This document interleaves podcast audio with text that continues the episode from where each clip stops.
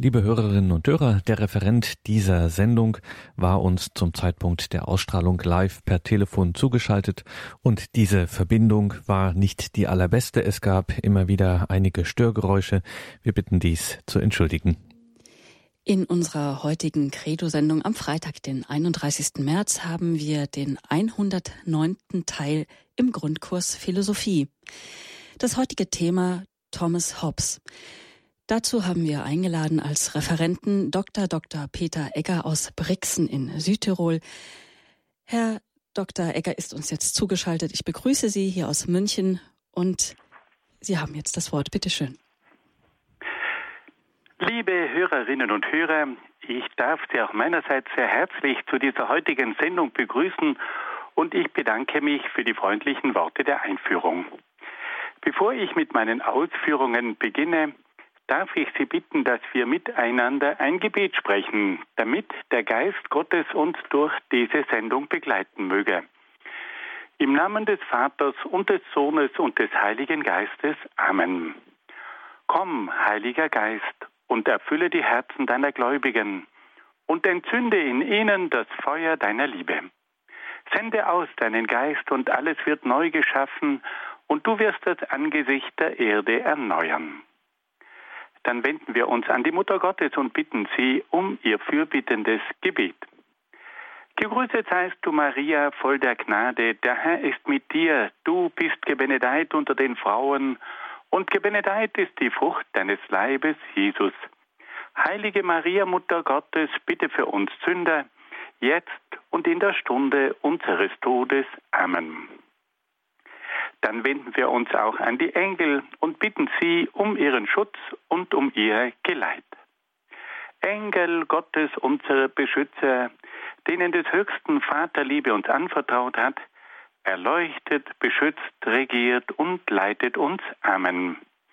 Und dann wenden wir uns noch an einige Heilige und Selige, die sich in besonderer Weise mit philosophischen Fragen aus christlicher Sicht beschäftigt haben. Heiliger Augustinus, bitte für uns. Heiliger Thomas von Aquin, bitte für uns. Heilige Edith Stein, bitte für uns. Seliger Kardinal Newman, bitte für uns. Und heiliger Papst Johannes Paul II, bitte für uns. Im Namen des Vaters und des Sohnes und des Heiligen Geistes. Amen. Liebe Hörerinnen und Hörer, wir waren bei unserer Wanderung durch die Philosophiegeschichte bei der Strömung des Empirismus angelangt. Es handelt sich dabei um eine philosophische Strömung des 17. und 18. Jahrhunderts. Wir haben bei der letzten Sendung schon einige Bereiche kurz gestreift. Wir haben gewissermaßen einige Grundzüge des Empirismus kennengelernt, die es uns dann ermöglichen sollten, die einzelnen Philosophen besser zu verstehen. Wir wollen noch einmal die wichtigsten Grundzüge des Empirismus ganz kurz zusammenfassen. Jede Philosophie beginnt zunächst einmal mit der Erkenntnislehre. Und die Philosophie des Empirismus, die auf der Erfahrung aufbaut, sagt, dass alle Erkenntnis mit der Erfahrung, mit der Sinneswahrnehmung beginnt. Und da sehen wir gleich schon einen wesentlichen Unterschied zur vorhergehenden philosophischen Strömung. Der Empirismus war nämlich gewissermaßen die Gegenbewegung zur großen philosophischen Strömung des Rationalismus. Der Rationalismus hat versucht, alle Dinge mit Hilfe der Vernunft zu erklären. Der Empirismus sagt, dass das Grundprinzip in allen Bereichen die Erfahrung sein müsse. Und das können wir gleich schon beim ersten Punkt beobachten. Der Rationalismus sagt, die Erkenntnis baut auf der Vernunft auf und der Empirismus sagt, die Erkenntnis beginnt mit der Erfahrung. Der zweite Punkt war dann die Metaphysik. Bei der Metaphysik geht es immer um die Erstursachen für die Erklärung des Kosmos und der Welt. Und da hat nun der Empirismus zwei Modelle entwickelt. Der gemäßigte Empirismus sagt, die Welt ist eine Schöpfung Gottes. Der radikale Empirismus hingegen vertritt einen extremen Materialismus und versucht alle Phänomene rein materialistisch zu erklären. Wir brauchen keinen Schöpfergott. Die Materie kann von sich aus die ganze Welt erklären. Wir kommen zum dritten Schwerpunkt. Da geht es um die Anthropologie, um das Menschenbild. Der Empirismus betrachtet den Menschen hauptsächlich als ein Individuum, als ein eigenständiges Einzelwesen. Das Wesen des Menschen ist weitgehend von der Freiheit bestimmt. Und auf diese Art und Weise führt der Empirismus vor allem in England zur Entstehung des Liberalismus. Der einzelne Mensch soll der Urheber seines eigenen Handelns sein und sich in Freiheit nach seinen eigenen Begabungen und Neigungen entfalten. Wir haben es also in der Anthropologie im Hinblick auf das Menschenbild mit der Vorstellung zu tun, dass der Mensch als Individuum gesehen wird, als eigenständiges Einzelwesen, das sich in Freiheit entfalten soll. Ein vierter Schwerpunkt ist dann die Moral. Der Empirismus sagt, dass die Moral von der Erfahrung ausgehen muss und dabei jene Grundsätze entwickelt, die durch die Erfahrung und durch die Praxis erkannt worden sind. Der Empirismus entwickelt im Bereich des moralischen Verhaltens auch den sogenannten Pragmatismus und den Utilitarismus. Der Pragmatismus ist eine philosophische Vorstellung, die sich an der Zweckmäßigkeit orientiert. Der Empirismus sagt also, das moralische Verhalten muss zweckmäßig sein, dass es dem Menschen nützt. Und der zweite Begriff ist der Utilitarismus. Und der Utilitarismus besagt, dass sich das Verhalten des Menschen an der Nützlichkeit orientieren soll. Wir sehen hier, dass der Empirismus, der von der Erfahrung ausgeht, sich ganz einfach die Frage stellt, was bewährt sich in der Praxis? Welches Verhalten ist zweckmäßig und welches Verhalten ist nützlich? Wir spüren hier den großen Unterschied zum Rationalismus. Der Rationalismus hat gesagt, das menschliche Verhalten muss sich an Grundsätzen orientieren. Es gibt Prinzipien, die von der Vernunft erkannt und bestimmt werden. Und der Empirismus sagt, nein, entscheidend sind nicht die Grundprinzipien, sondern entscheidend ist, dass dieses Verhalten zweckmäßig ist und dass es nützlich ist und dass es sich im Alltag bewährt. Eine völlig andere Vorstellung von Moral. Ein fünfter Schwerpunkt war die Pädagogik. Bei der Pädagogik des Empirismus zeigt sich ganz deutlich das Menschenbild. Wenn der Mensch hauptsächlich als ein Individuum gesehen wird, ja, dann muss sich die Pädagogik auf den einzelnen Menschen konzentrieren. Und deswegen sagt der Empirismus, die beste Erziehung ist die, die sich auf den einzelnen Menschen konzentriert und ihm dabei behilflich ist, seine persönlichen Begabungen zu entfalten. Da sehen wir wiederum den großen Unterschied zum Rationalismus. Der Rationalismus ist davon ausgegangen, dass der Mensch ein Teil des Staates ist und dass der Mensch deswegen eine staatsbürgerliche Erziehung bekommen muss. Der Empirismus hingegen sagt, nein, der Mensch ist nicht in erster Linie ein Staatsbürger, sondern er ist ein einzelnes Wesen. Und deswegen muss die Erziehung sich auf den einzelnen Menschen konzentrieren. Und deswegen hat es dann auch in England diese Schulen gegeben, die sich hauptsächlich auf den Einzelnen konzentriert haben. Ja, reiche Familien haben sich sogar Erzieher leisten können, die im Einzelunterricht ihre Söhne und Töchter entsprechend unterrichtet haben. Es kommt hier zur Vorstellung auch einer elitären Erziehung. Der einzelne Mensch steht im Mittelpunkt der Pädagogik und der schulischen Ausbildung. Wir kommen zu einem weiteren Punkt zur Gesellschaft.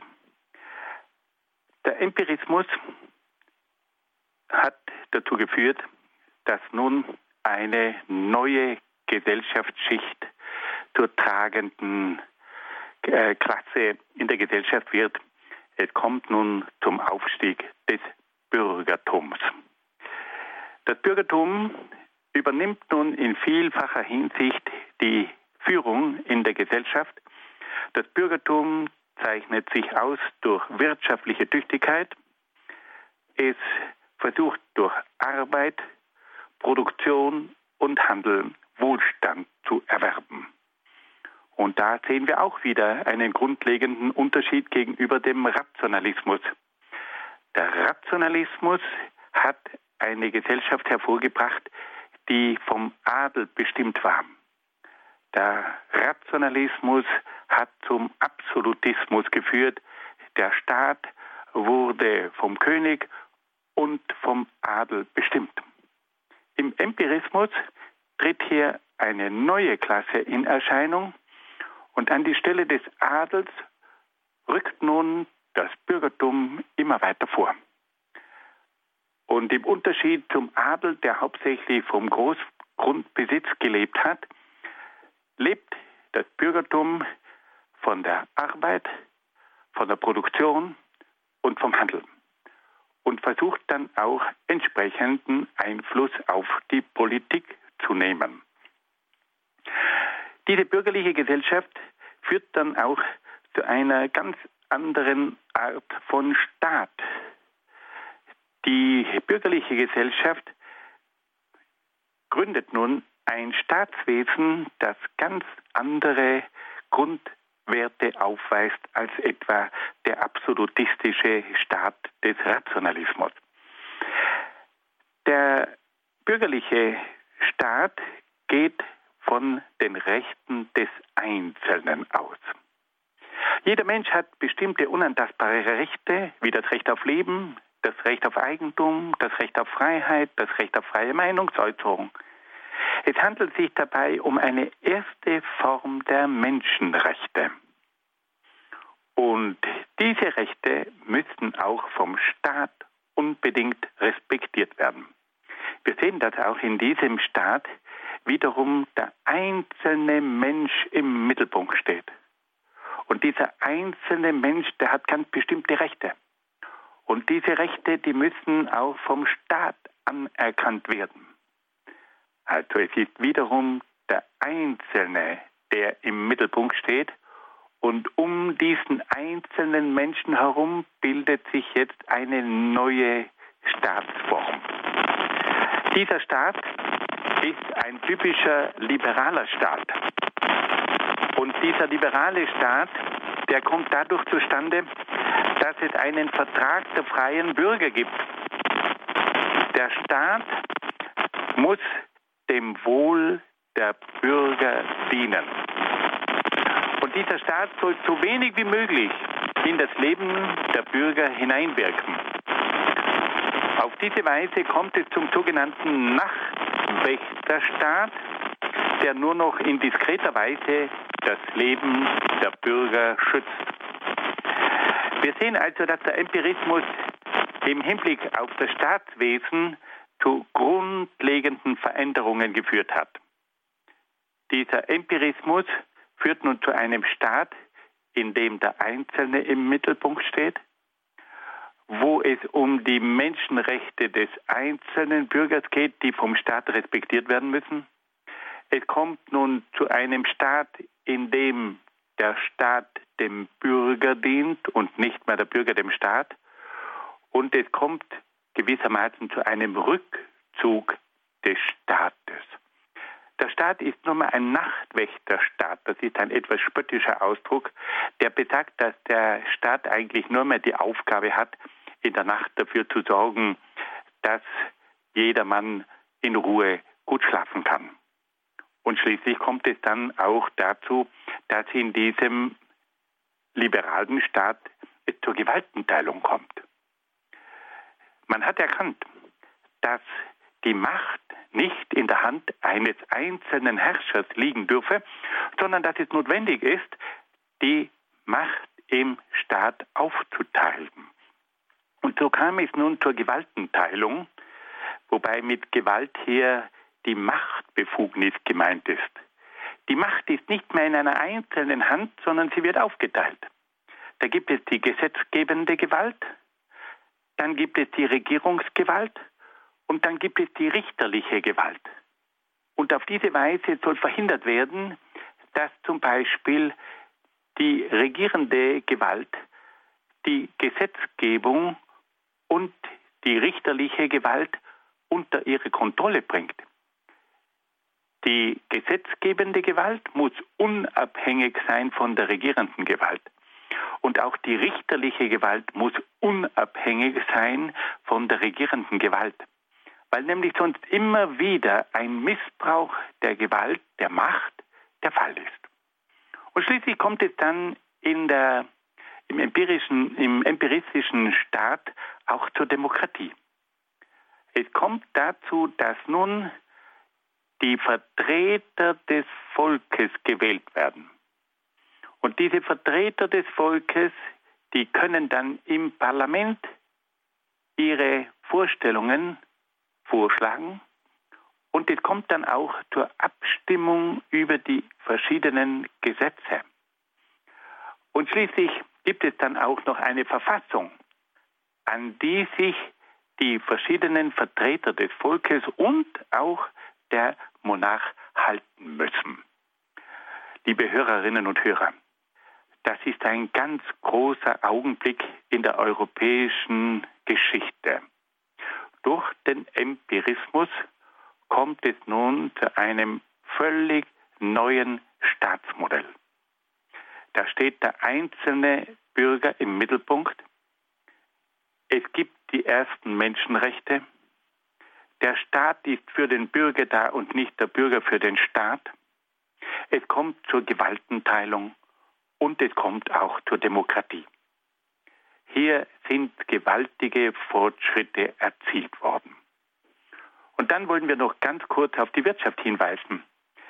Die Wirtschaft des Empirismus geht wiederum vom einzelnen Menschen aus und sagt, dass der einzelne Mensch der Träger der Wirtschaft sein soll. Nicht mehr der Staat wie im Absolutismus, sondern der einzelne Bürger ist der Motor der Wirtschaft. Und auf diese Art und Weise kommt es nun allmählich zur Entstehung einer liberal-kapitalistischen Wirtschaftsform.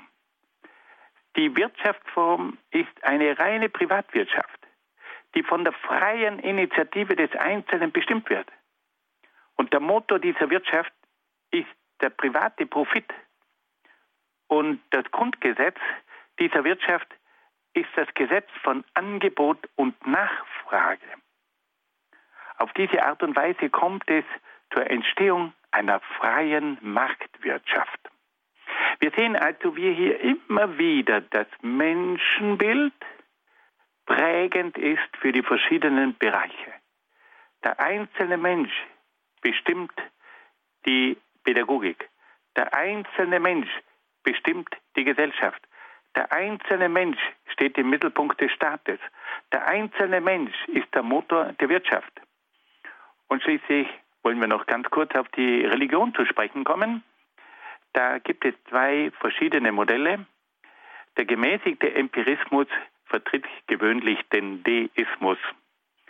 Der Deismus besagt, dass Gott der Schöpfer ist, aber er leugnet die Möglichkeit einer Offenbarung Gottes und leugnet auch das Eingreifen Gottes in die Geschichte. Das ist die Stellungnahme des gemäßigten Empirismus. Aber neben dem gemäßigten Empirismus gibt es auch den radikalen Empirismus und der gelangt oft zum sogenannten Agnostizismus. Der Agnostizismus sagt, dass es nicht möglich sei, Gott zu erkennen. Also es wird nicht geleugnet, dass es Gott gibt, sondern es wird geleugnet, dass man Gott erkennen kann. Wie ist das möglich? Der radikale Empirismus sagt, dass es nur im physischen Bereich eine gesicherte Erkenntnis gibt. Was über den physischen Bereich hinausgeht, kann nicht durch die Erfahrung überprüft werden. Und daher ist alles Metaphysische, was über die Physik hinausgeht, eine reine Vermutung. Und daher ist auch Gott nur eine Hypothese, eine Annahme, aber keine Gewissheit. Und so kommt es also im Empirismus, bei der radikalen Form des Empirismus zur Bewegung des Agnostizismus. Und der Agnostizismus sagt, dass es nicht möglich sei, Gott mit Sicherheit zu erkennen. Man könne nur das erkennen, was sich im physischen Bereich abspielt, aber das, was dann über die Physik, Physik hinausgeht, alles das, was metaphysisch ist, das könne man nicht mit Sicherheit erkennen. Fassen wir das noch einmal ganz kurz zusammen. Also der Empirismus ist eine philosophische Strömung des 17. und 18. Jahrhunderts. Er ist die große Gegenbewegung zum Rationalismus. Der Rationalismus geht von der Vernunft aus, der Empirismus geht von der Erfahrung aus. Bei der Erkenntnis, sagt der Empirismus, können wir nicht einfach von der Vernunft ausgehen, sondern wir müssen von der Erfahrung ausgehen. Bei der Metaphysik sagt der Empirismus, gibt es zwei Möglichkeiten. Gott hat die Welt erschaffen oder die Materie ist die einzige Ursache, mit der man alles erklären kann. In der Anthropologie, im Hinblick auf die Lehre vom Menschen, sagt der Empirismus, der einzelne Mensch steht im Mittelpunkt, der freie einzelne Mensch. Bei der Moral sagt der Empirismus, wir gehen von der Erfahrung aus und das richtige moralische Verhalten muss sich an der Zweckmäßigkeit und am Nutzen orientieren. In der Pädagogik, sagt der Empirismus, steht der einzelne Mensch im Mittelpunkt und deswegen muss sich die Erziehung auf die Entfaltung des einzelnen Menschen konzentrieren.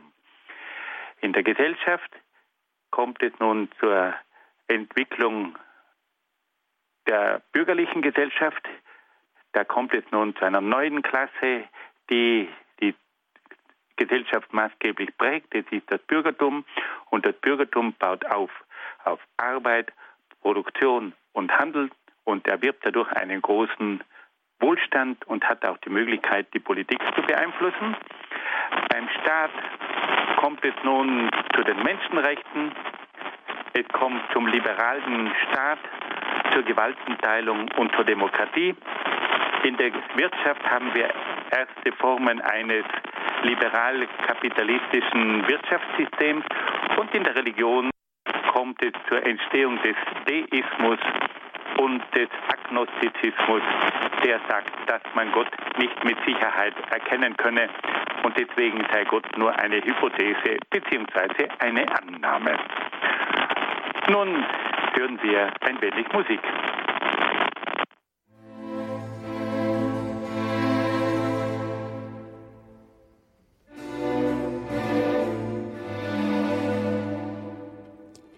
Guten Abend, liebe Hörerinnen und Hörer hier bei Radio Horeb. Es ist gleich 21 Uhr. Sie sind in unserer Credo-Sendung im Grundkurs Philosophie und die Musikpause hat jetzt etwas länger gedauert. Sie haben vielleicht die telefonischen Störungen gehört. Leider konnten wir die nicht beheben. Wir haben eine neue Leitung versucht, aber ich denke, es wird trotzdem noch ein interessanter und anspruchsvoller Abend. In unserer Wanderung durch die Philosophiegeschichte sind wir beim Empirismus angekommen und es geht weiter mit dem Vortrag von Dr. Dr. Peter Egger aus Brixen in Südtirol. Liebe Hörerinnen und Hörer, Wir wollen nun mit dem ersten Philosophen des Empirismus beginnen und das ist nun Thomas Hobbes. Ich darf Ihnen zunächst etwas aus dem Leben von Thomas Hobbes erzählen, damit wir uns auch aufgrund seines Lebens einiges vorstellen können. Hobbes wurde im Jahr 1588 in Malmesbury in England geboren.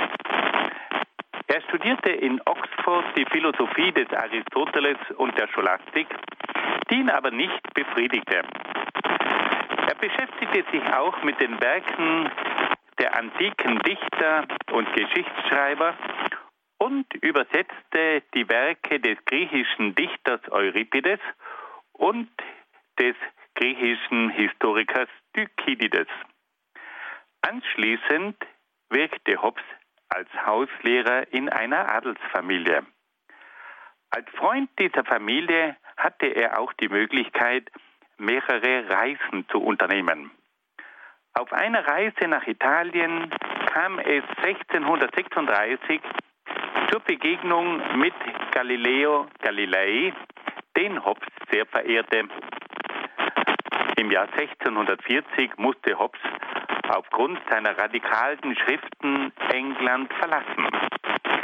Er hielt sich zehn Jahre lang in Frankreich auf, wo er die Zeit dazu nützte, sich in kritischer Weise mit der Philosophie von René Descartes, dem berühmten Rationalisten, auseinanderzusetzen. Im Jahr 1650 kehrte er nach England zurück. In seinem langen Leben war Hobbes ein Zeitgenosse der englischen Revolution unter Oliver Cromwell sowie der Restauration der Wiedereinführung des Königtums. Er erlebte aber auch die Wirren des Dreißigjährigen Krieges. Diese Erfahrungen haben seine Staatsphilosophie entscheidend beeinflusst. Hobbes starb im Jahr 1679 in Hardwick.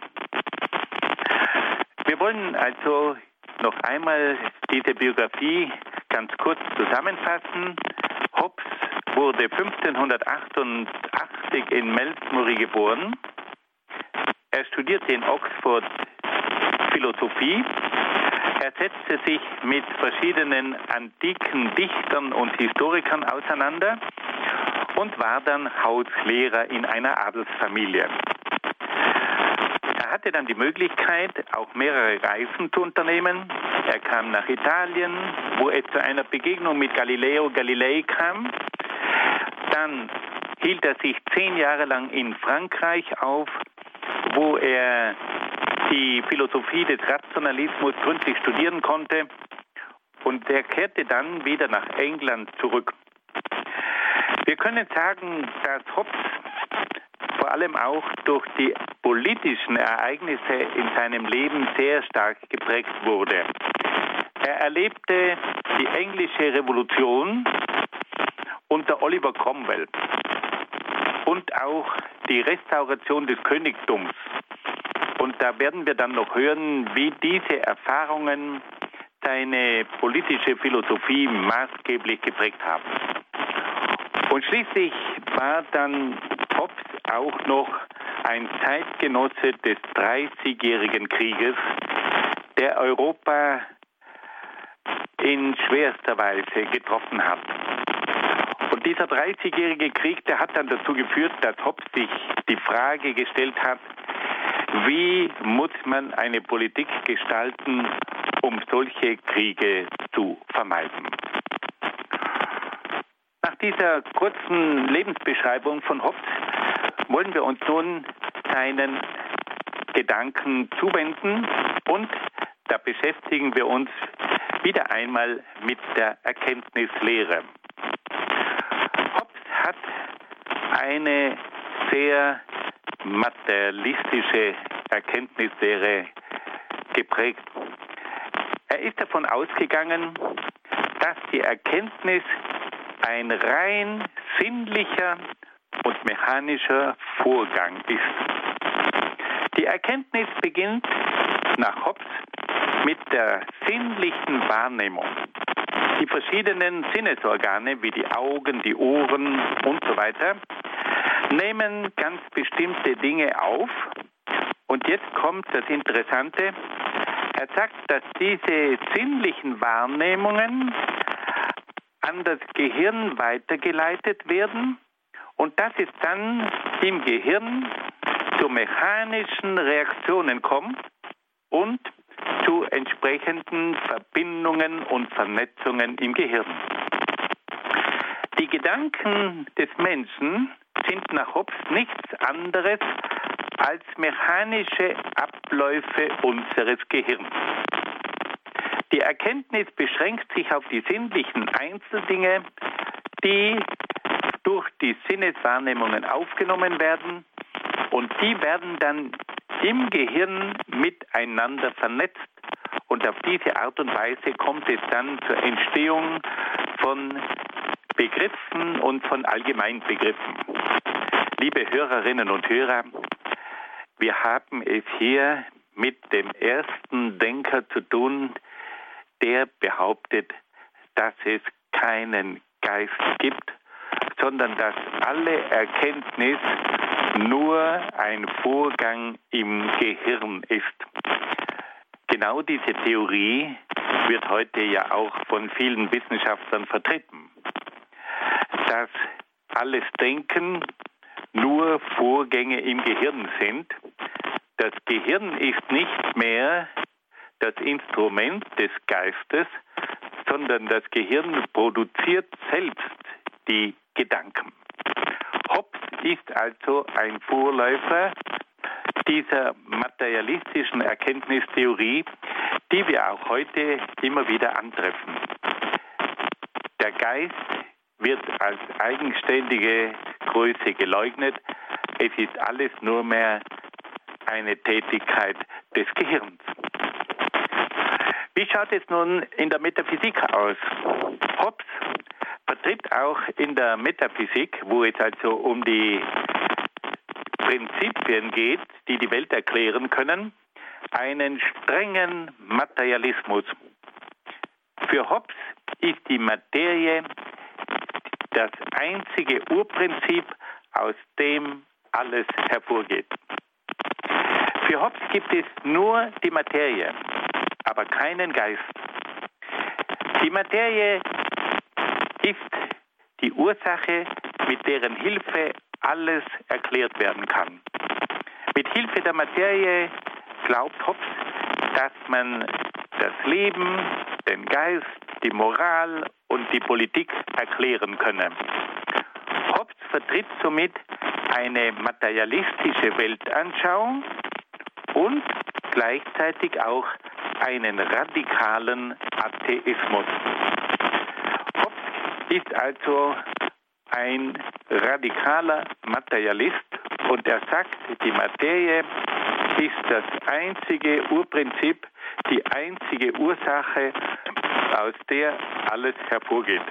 Aus der Materie geht das Leben hervor, aus der Materie geht der Geist hervor, aus der Materie entsteht auch die Moral und schließlich ist die Materie auch das Prinzip, auf dem die Politik aufbaut. Wir müssen uns das einmal kurz vor Augen halten. Wir haben es hier mit einem Denker zu tun, der den Geist leugnet und wo gewissermaßen die Materie alles erklärt. Und auf diese Art und Weise wird dann auch alles von der Materie her bestimmt. Es gibt dann nicht mehr diese geistigen Prinzipien, nicht mehr die geistigen Grundsätze, sondern es wird alles in einem materialistischen Sinn gesehen und erklärt. Und auf diese Art und Weise ist also Hobbes der Vater der materialistischen Weltanschauung, die dann die weitere Entwicklung in Europa ganz maßgeblich beeinflusst hat. Wie erklärt Hobbes den Kosmos und die Natur? Hobbes sagt, dass der Kosmos und die Natur rein mechanische Größen seien. Der Kosmos und die Natur werden in allen Bereichen von mechanischen Naturgesetzen gesteuert. Im Kosmos und in der Natur herrschen strenge Gesetzmäßigkeiten, die alles bestimmen. Der Kosmos und die Natur entwickeln sich aufgrund von innewohnenden Kräften und Gesetzen. Also auch hier haben wir es mit einem materialistischen Weltbild zu tun. Der Kosmos und die Natur sind rein mechanische Größen. Diese Größen werden von mechanischen Naturgesetzen bestimmt und diese Naturgesetze bestimmen alle Abläufe in der Natur. Dann, wie sieht Hobbes den Menschen? Hobbes sieht im Menschen ein rein körperliches Wesen.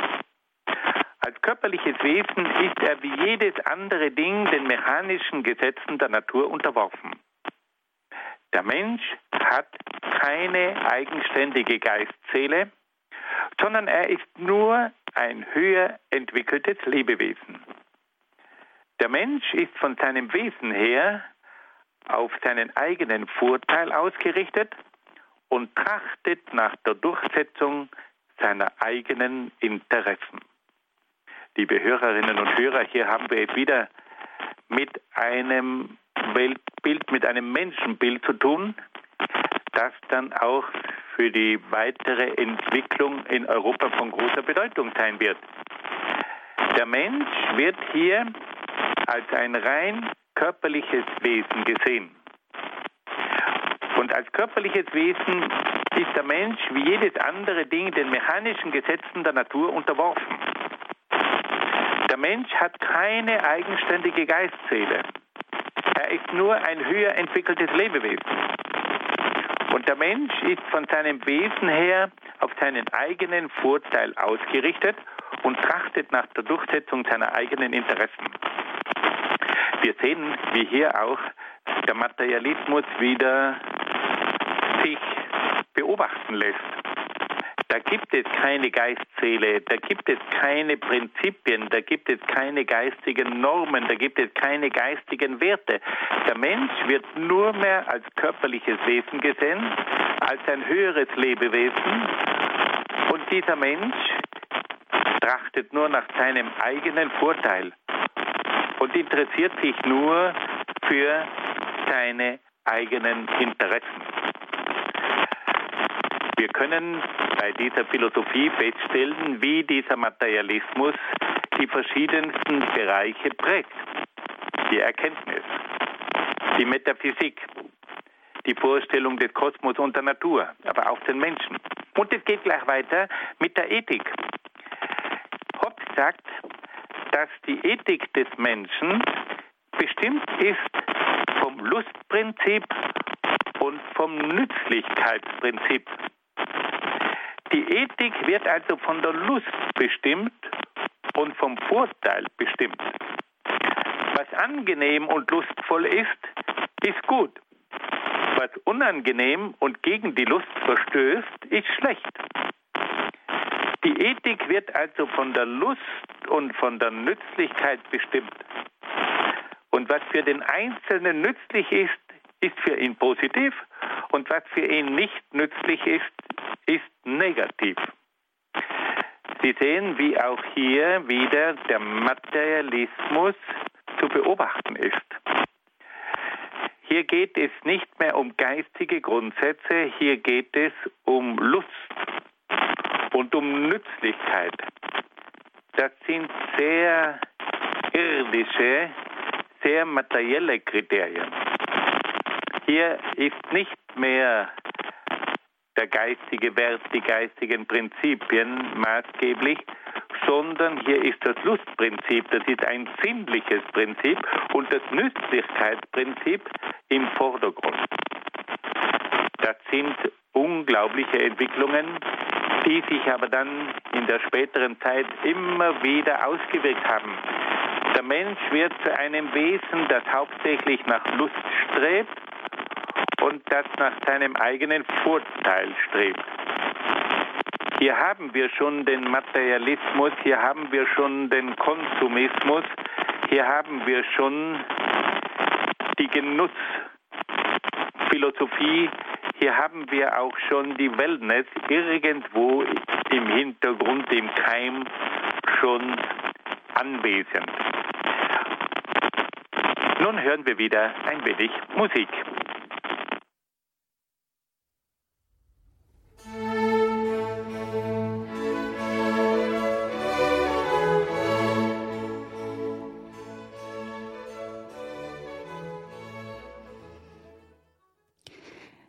Abend, es ist 21.18 Uhr. Sie haben Radio Horeb eingeschaltet.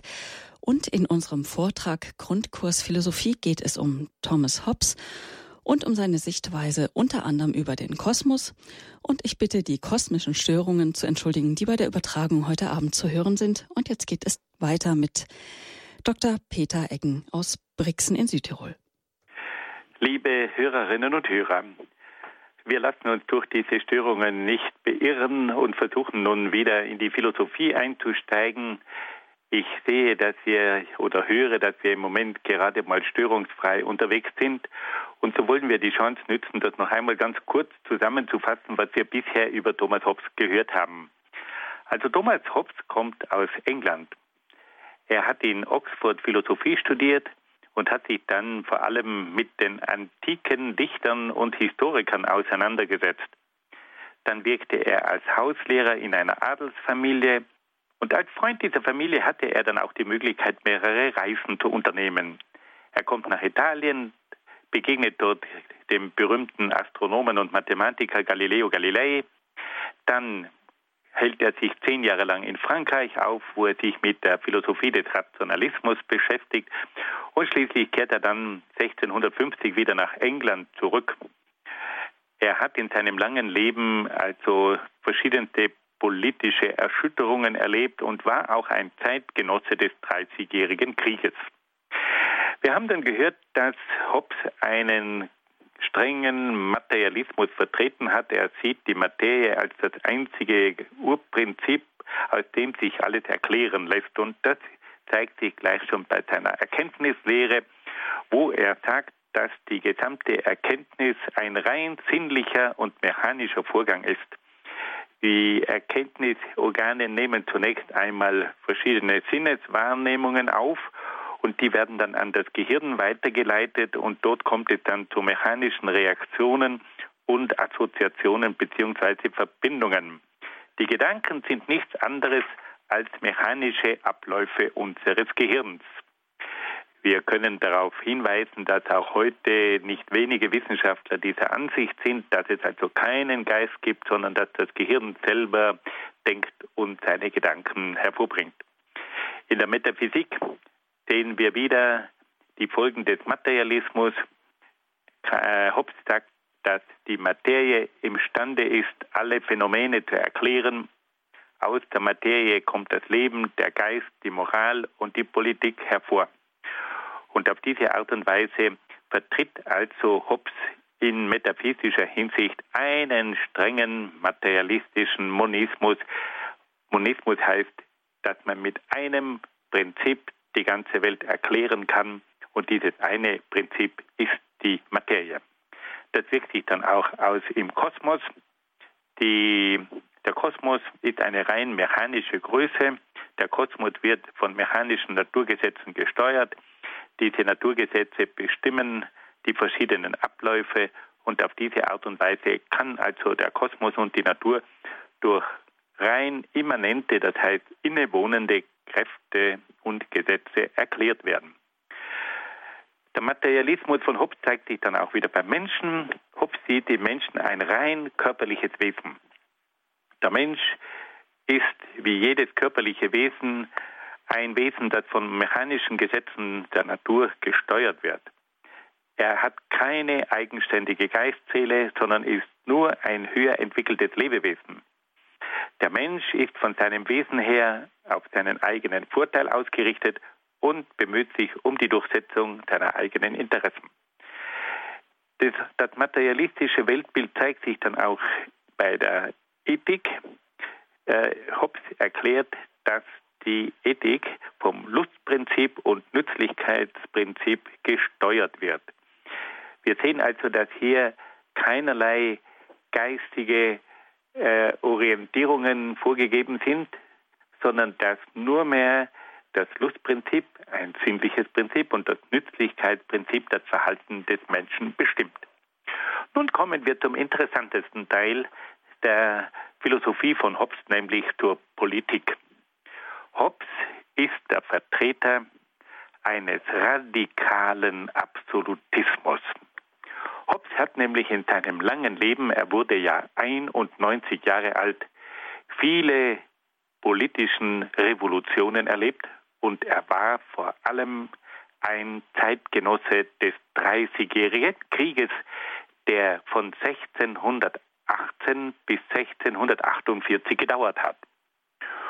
Und da sagt nun Hobbes, wenn man diese verschiedenen Entwicklungen beobachtet, dann kommt man zur empirischen Feststellung, dass die Gesellschaft vom Kampf aller gegen alle geprägt ist. Und da hat nun Hobbes eine kurze Formel geprägt, die in die Politik Eingang gefunden hat. Er sagt, Homo homini lupus. Der Mensch ist dem Menschen ein Wolf. Da ist also nichts mehr von diesem hohen Menschenbild vorzufinden, das den Rationalismus bestimmt hat. Im Rationalismus ging man davon aus, dass der Mensch ein vernünftiges Wesen sei und dass er ein freies Wesen sei und dass er selbst sein Leben in die Hand nehmen soll und dass er Grundsätze hat, nach denen er sich orientiert. Also der Rationalismus hat ein sehr optimistisches Menschenbild entwickelt und jetzt kommt der Empirismus und sagt, schaut euch doch mal den Menschen an. Wie er, verhält er sich denn in der Gesellschaft? Wie ist er denn in der Politik? Er ist eine Bestie. Und Hobbes sagt das berühmte Wort, der Mensch ist dem Menschen ein Wolf. Mit lateinischer Kompaktheit. Homo homini lupus. Der Mensch ist dem Menschen ein Wolf. Und wir müssen eines sagen, Hobbes hat ja hier einen Aspekt des Menschen beleuchtet, den man tatsächlich nicht übersehen sollte. Es gibt auch diese Bestie im Menschen.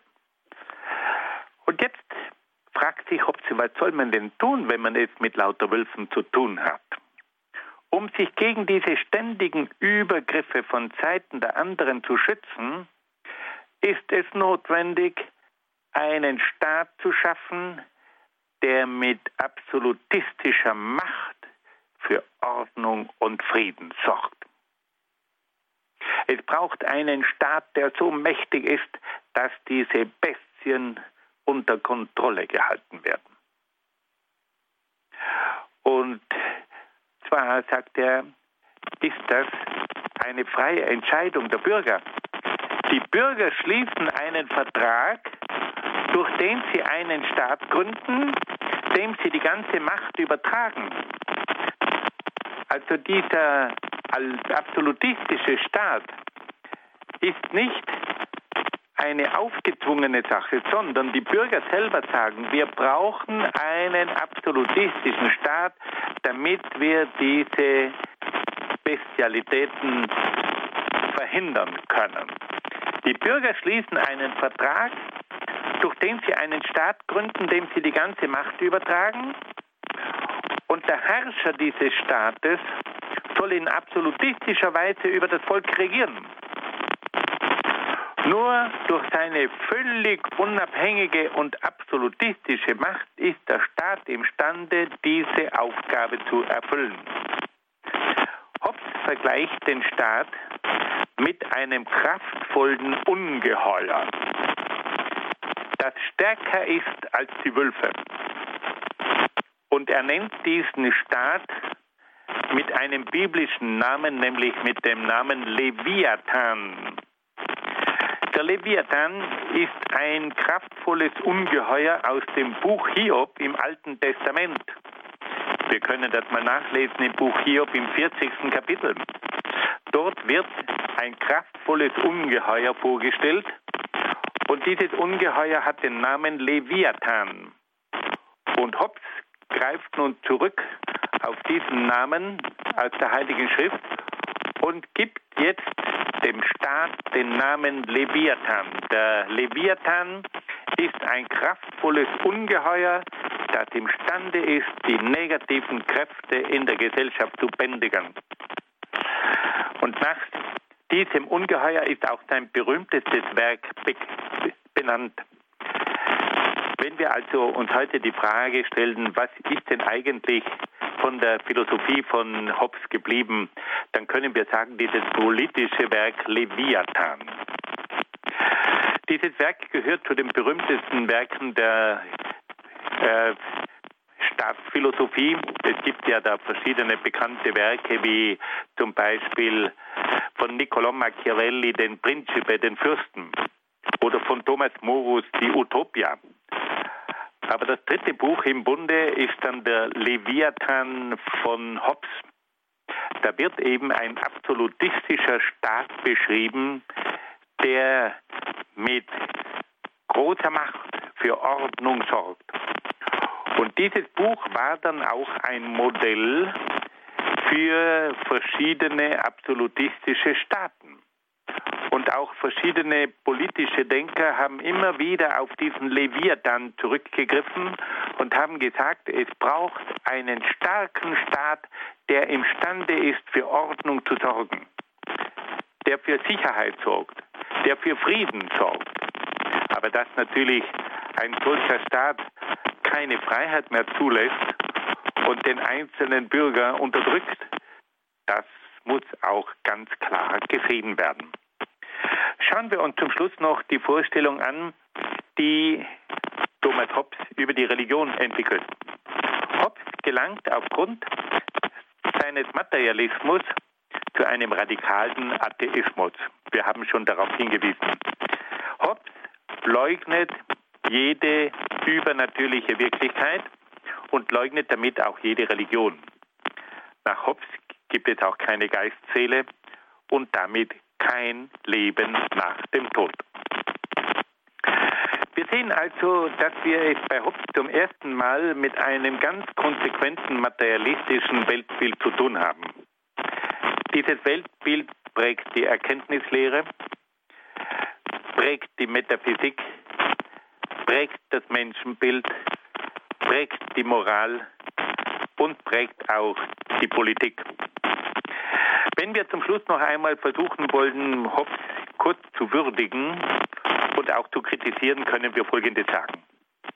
Hobbes hat die Wende vom Rationalismus zum Empirismus eingeleitet. In seiner Auseinandersetzung mit der Philosophie des Rationalismus hat er manche Einseitigkeiten des Rationalismus klar erkannt. Anstelle einer einseitigen Vorherrschaft der Vernunft, sagt Hobbes, braucht es auch die Erfahrung. Es geht nicht nur mit der Vernunft, es braucht immer auch die Erfahrung, um das Leben wirklich begreifen zu können. Er setzt also an die Stelle der Vernunft die Erfahrung.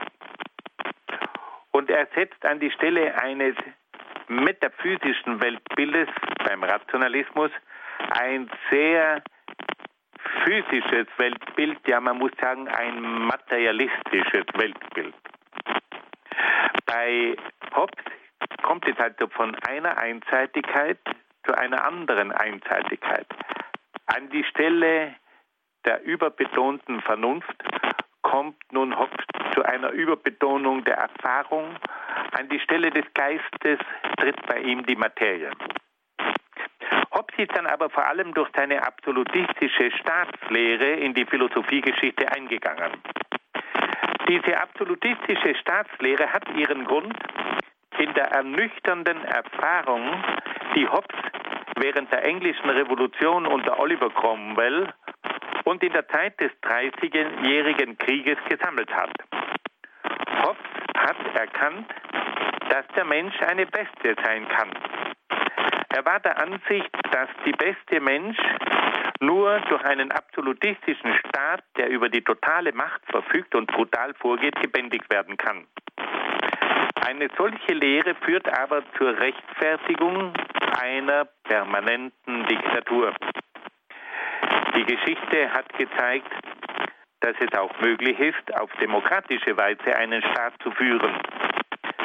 Es braucht allerdings auch in der Demokratie eine klare Gesetzgebung zum Schutz gegen die Untaten und Verbrechen gewisser Bürger.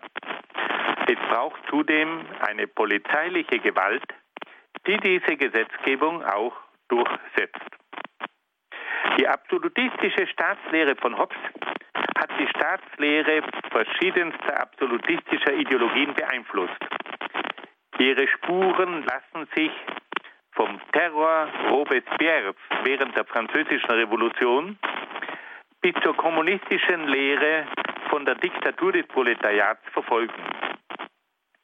Und wir müssen sagen, es kann nicht gut geheißen werden, dass man glaubt, es brauche eine Diktatur, um dem Menschen den Frieden und die Sicherheit zu gewährleisten.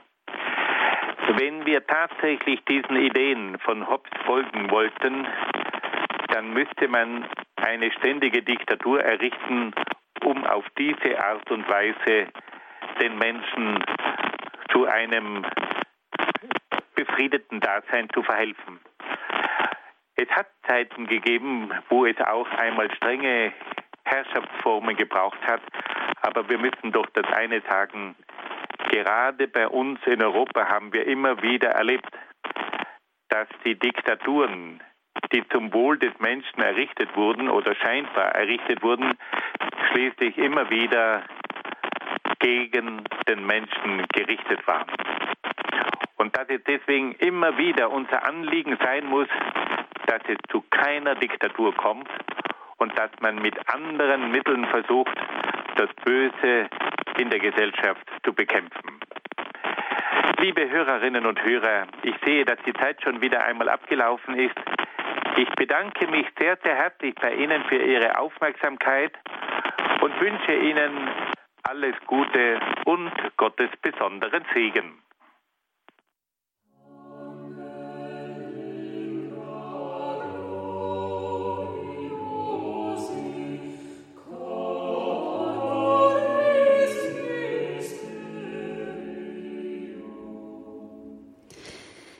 Der Mensch ist im Menschen ein Wolf, das sagte der Philosoph Thomas Hobbes. Was er damit meinte, das erklärte uns Dr. Dr. Dr. Peter Egger aus Brixen in Südtirol in unserer Grundkurssendung Philosophie hier bei Radio Horeb. Recht herzlichen Dank dafür für Ihren Vortrag, Herr Dr. Egger. Diese Sendung können Sie jetzt oder können Sie jederzeit auch nachhören auf unserer Homepage unter www.horb.org als Podcast zum Runterladen oder Sie können diese Sendung auch als CD bei unserem CD-Dienst bestellen. Alle Rufnummern und E-Mail-Adressen auch auf unserer Homepage zum Nachlesen. Und gleich um 21.40 Uhr geht es dann weiter mit der Komplett.